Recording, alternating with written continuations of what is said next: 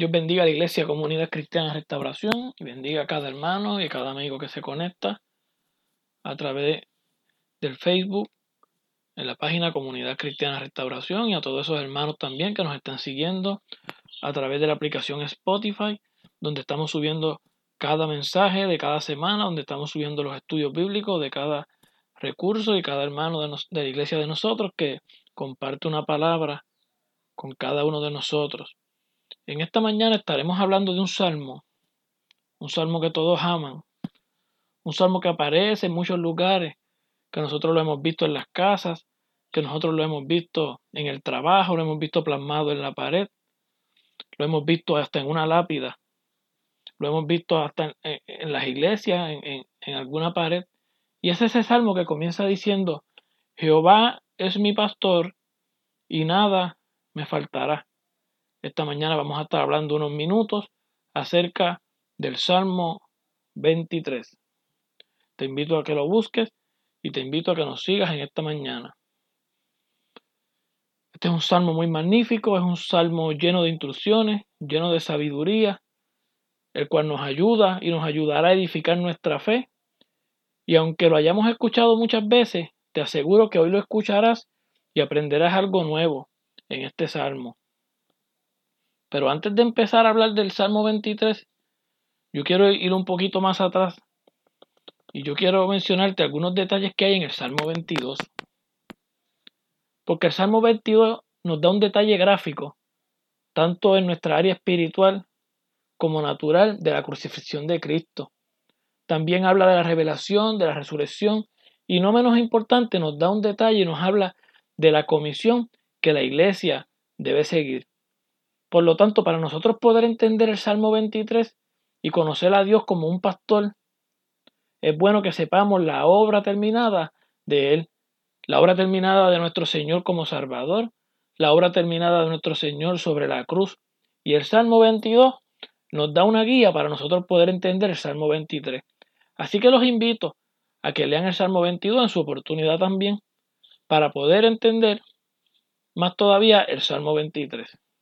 El Salmo 23 dice así, Jehová es mi pastor, es un salmo de David. Dice, Jehová es mi pastor, nada me faltará. En lugares de delicados pastos me hará descansar, junto a aguas de reposo me pastoreará, confortará mi alma, me guiará por sendas de justicia, por amor de su nombre. Aunque ande en valle de sombra de muerte, no temeré mal alguno porque tú estarás conmigo. Tu vara y tu callado me infundirán aliento. El versículo 5 dice, aderezas mesas delante de mí en presencia de mis angustiadores. Unges mi cabeza con aceite, mi copa está rebosando. Y el 6 dice, ciertamente el bien y la misericordia me seguirán todos los días de mi vida, y en la casa de Jehová, de Jehová moraré por largos días. Esta es una lectura es una de las lecturas más mencionadas por la humanidad. Es una palabra que ha traído consuelo a muchas personas en medio de la crisis, en medio de las aflicciones. Es una palabra que a través de todos los siglos nos ha edificado. Pero cuando nosotros escudriñamos y leemos con detenimiento, nos vamos a dar cuenta que el pastor que habla este salmo no dice que es el pastor de todo el mundo en general. No dice que es el pastor guiando a una multitud como pastor, sino que este pastor que habla aquí es el pastor del individuo, es el pastor personal. Dice Jehová es mi pastor. El Señor es mi pastor y cuando se vuelve personal es porque en algún momento nosotros fuimos ovejas perdidas.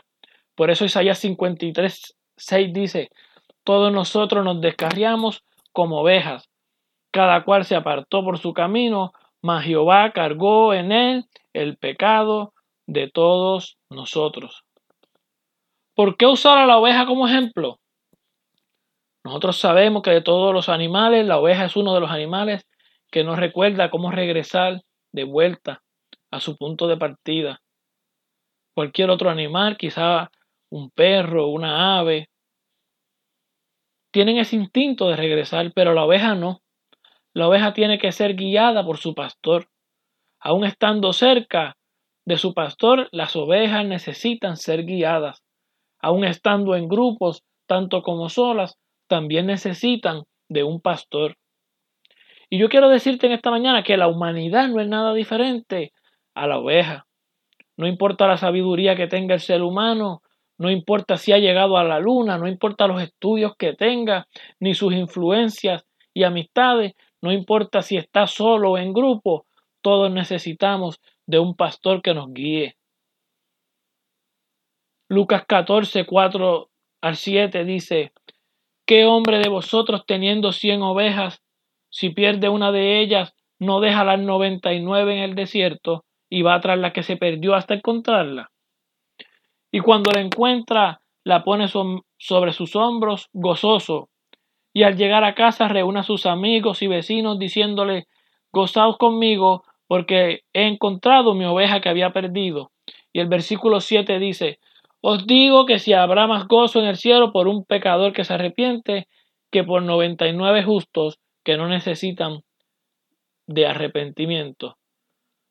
Cuando un pecador se arrepiente, y cambia su rebeldía y se vuelve a Dios, hay regocijo en el cielo. Pero eso no es todo. también sabemos que cuando la oveja decide ser guiada por el Señor, también hay gozo y regocijo. Pero una vez sucede esto, hay, unas, hay, hay unos beneficios que queremos discutir en esta mañana. Una vez el ser humano pone su mirada en el Señor, una vez el ser humano decide aceptar al Señor como su Salvador, una vez esa oveja regresa a su pastor, hay unos beneficios, solamente voy a mencionar cuatro beneficios de muchos beneficios que hay para esa oveja. Y algunos de estos beneficios son estos que voy a mencionar. Número uno, me alimenta. Cuando la oveja decide regresar y dejarse guiar por su pastor, es alimentada por el pastor. Así que tanto en nuestra humanidad como en lo espiritual, cuando nosotros decidimos dejarnos guiar por nuestro pastor, por nuestro Señor, somos alimentadas. Somos alimentados espiritualmente y somos alimentados físicamente. Hay provisión. Otro beneficio es la guianza. Cuando la oveja decide estar con su pastor, su pastor la, guía. Cuando el ser humano decide entregarle su vida al Señor, el Señor lo guía, le da guianza. El número tres, la protección. Para una oveja estar segura es en el momento que, que la oveja decide ser guiada por su pastor. Es el momento que la oveja decide estar con su pastor. En ese momento hay protección. Y lo mismo pasa con nosotros como seres humanos. Bajo la cobertura del Señor estamos protegidos.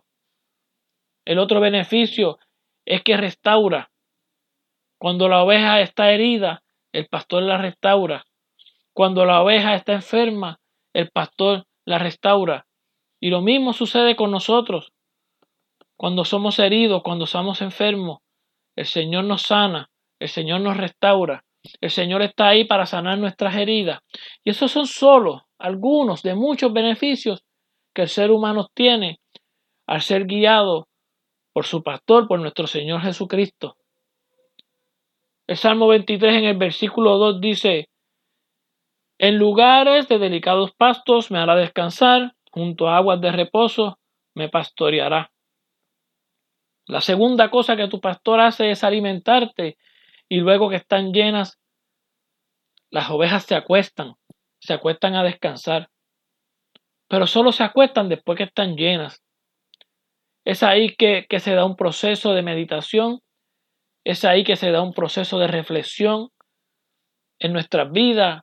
Eso sucede cuando nuestro pastor nos hace descansar. Cuando nosotros descansamos en el Señor, es en ese momento que nosotros recibimos esa palabra. Es en ese momento que nuestro pastor nos guía, que nuestro pastor nos ayuda a seguir hacia adelante. Y una vez nosotros hemos recibido esa palabra, caemos en ese proceso de meditación, caemos en ese proceso de reflexión. Es ese proceso donde nosotros digerimos eso que el Señor nos ha dado a cada uno de nosotros. Y podemos ver que a través de la oveja es el mismo proceso. Luego el versículo 3 dice, confortará mi alma, me guiará por sendas de justicia, por amor de su nombre. En algunos países es un requisito dos veces al año que las ovejas sean, sean llevadas a lavar, a limpiar con unos fungicidas, con unos productos que se usan para poder matarle todos los parásitos, todas las enfermedades que se le pegan a la piel. Y todo ese trabajo es trabajo del pastor. Todo ese trabajo es trabajo del pastor de las ovejas. Por eso si tu alma de alguna manera es golpeada por las calamidades de la vida, o si dejamos que las cosas sucias se peguen a nuestra alma, Él y solo Él puede restaurarnos. Él es el pastor de las ovejas. Él estará ahí para limpiarte y estará ahí para restaurar tu alma. Por eso, descansar en verdes pastos y estar cerca de aguas tranquilas precede a lo que es la restauración. En Juan 1.9, Reina Valera 1960 dice, si confesamos nuestros pecados, Él es fiel y justo para perdonar nuestros pecados y limpiarnos de toda maldad. Pero estas cosas no podemos hacerlas solas. Por eso es importante que pasemos tiempo en la presencia de Dios. Por eso es importante que pasemos tiempo con Dios. Yo quiero decirte en esta mañana que pasar tiempo ante la presencia de nuestro pastor nunca será una pérdida de tiempo. Vuelvo y te lo repito nuevamente, pasar tiempo ante la presencia de nuestro pastor, pasar tiempo ante la presencia de Dios, nunca será una pérdida de tiempo. El Señor nos guiará por su palabra y nos guía por su espíritu. Está tan claro en la palabra que solo debemos obedecer lo que la palabra nos dice. Eso es el agua y pasto verde que nos habla el Salmo 23. La palabra de Dios y el Espíritu de Dios te guiarán y podrás declarar que Jehová es mi pastor. Pues solo tienes que reconocer al Señor como tu Salvador. Amigo y hermano que me escucha en esta mañana, que quizás has apartado tu mirada del Señor, que quizás necesitas reconciliar tu vida con el Señor, que quizás has pasado por un proceso difícil y te has alejado de tu pastor. Yo quiero decirte en esta mañana que solo cerca de nuestro pastor es que nosotros podemos recibir las bendiciones que tenemos, que hay unos beneficios de parte del Señor una vez nosotros reconocemos al pastor como nuestro Señor Jesucristo. El Espíritu Santo siempre nos guiará. Su Espíritu Santo está lleno de poder para guiarte. Yo quiero que tú sepas en esta mañana que Dios está contigo. Yo quiero que tú sepas en esta mañana que no estás solo que en medio de todo proceso, de toda situación, el pastor de ovejas está contigo cuidándote. El Salmo 23, versículo 4 dice, aunque ande en valle de sombra de muerte, no temeré mal alguno, porque tú estarás conmigo, tu vara y tu callado me infundirán aliento. Tenemos que establecer que aquí habla del valle de sombra de muerte que aquí no habla del valle de muerte, sino que habla del valle de sombra. Y yo quiero preguntarte esta mañana si alguna vez la sombra de un león te ha hecho daño. Yo quiero preguntarte esta mañana si aún la sombra de un carro te ha hecho daño, ¿verdad que no? Porque la sombra no es la que hace daño. Así que mucho de lo que permitimos que nos haga daño proviene de nuestros pensamientos, proviene de ideas que permitimos que nos afecten a nuestra mente. Son sombras, no es la realidad de lo que estamos viviendo. Por eso vuelvo y leo el versículo 4 para que podamos entender esto. Aunque ande en valle de sombra, no en valle de muerte, sino en valle de sombra de muerte, no temeré mal alguno, porque tú estarás conmigo, tu vara y tu callado me infundirán aliento. Por lo tanto, aunque tengas pensamientos negativos, aunque tengas pensamientos que no son realidad, yo quiero que tú sepas que la presencia del Señor está por ahí para ayudarte a discernir, que el Espíritu Santo de Dios está contigo para ayudarte a establecer buenos pensamientos, y todo lo que es sombra, todo lo que no viene del Señor, todo lo que el enemigo quiere poner en tu mente que no es del Señor, puedas echarlo fuera en su nombre. No permitamos que los malos pensamientos, que sombras que lleguen a nuestra mente, nos afecten. El versículo 5 dice, aderezas mesas delante de ti, delante de mí, en presencia de mis angustiadores. Unge mi cabeza con aceite, mi copa está rebosando. No importa lo que estés enfrentando, ya Dios hizo preparativos para ti. Todo lo que necesitas ya está servido a la mesa. Dice, aderezas mesas delante de mí, en presencia de mis angustiadores, unge mi cabeza con aceite, mi copa está rebosando. La sanidad que necesitas ya fue preparada en tu mesa. Las finanzas que tú necesitas ya están preparadas en, tu en la mesa. La paz mental que necesitas ya fue preparada. Necesitas sabiduría, ya está preparada en la mesa. Necesitas amistades, ya están preparadas en la mesa. Todo lo que tú necesitas, ya Dios los ha servido en la mesa. Tú no eres una oveja tonta, para Dios eres una oveja importante. Por eso el versículo dice, unge mi cabeza con aceite, mi copa está rebosando. Y el versículo 6 dice, para terminar, ciertamente el bien y la misericordia me seguirán todos los días de mi vida, y en la casa de Jehová moraré por largos días. Cuando sigues al pastor de ovejas, la bondad y la misericordia te siguen siempre. Jesús, el buen pastor, dice el versículo 7, volvió pues Jesús a decirle, de cierto, de cierto digo, yo soy la puerta de las ovejas. El 8 dice, todo lo que antes de mí vinieron, ladrones son y salteadores, pero no los oyeron las ovejas. El 9 dice, yo soy la puerta, el que me entrare será salvo, y entrará y saldrá y hallará pastos. El versículo 10 dice, el ladrón no viene sino para hurtar y para matar y destruir, mas yo he venido para que tengan vida y para que la tengan en abundancia. Y el versículo 11, para terminar, dice, yo soy el buen pastor, el buen pastor su vida da por las ovejas. Yo quiero decirte en esta mañana que cuando tú y yo aceptamos a Dios como Salvador, Él nos cambia, Él nos restaura. Él quiere que tú sepas esta mañana lo importante que tú eres para Dios. Tú fuiste creado a la imagen de Dios. Tú eres un ser eterno. Y lo más importante es que necesitas salvación de Dios. Que Dios te ama y que Él quiere lo mejor para ti. Dios te bendiga en esta mañana.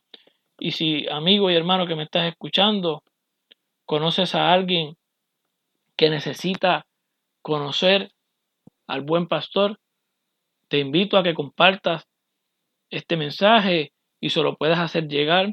Puede ser a través de la red Spotify, a través de los, de los podcasts o dándole compartir, share a través de la página Comunidad Cristiana Restauración. Recuerda que Dios te ama y quiere lo mejor para ti. Dios te bendiga.